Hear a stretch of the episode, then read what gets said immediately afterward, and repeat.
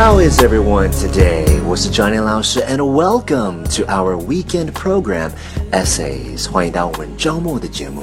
I hope you're having a fantastic day. So, let's take a look at today's writing.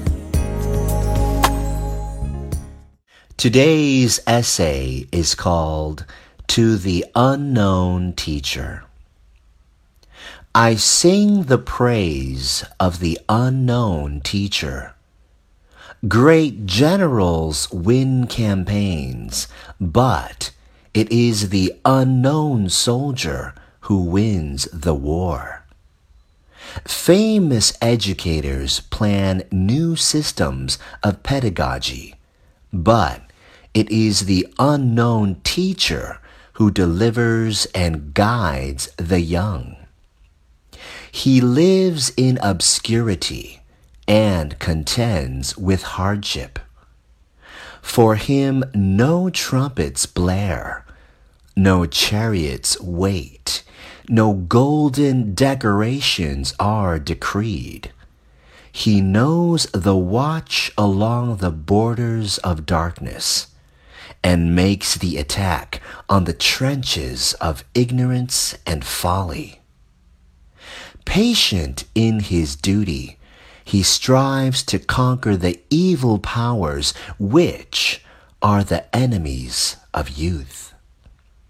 He awakens sleeping spirits. He quickens the indolent, encourages the eager, and steadies the unstable. He communicates his own joy of learning and shares with boys and girls the best treasures of the mind. He lights many candles, which in later years will shine back and cheer him. This is his reward.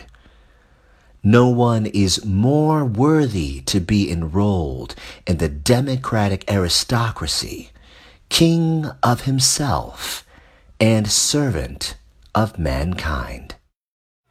And that's it for today's essay. Thank you so much for joining me.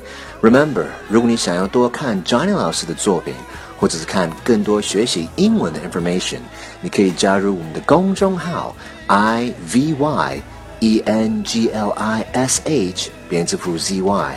我是 Johnny 老师，and I'll see you next time.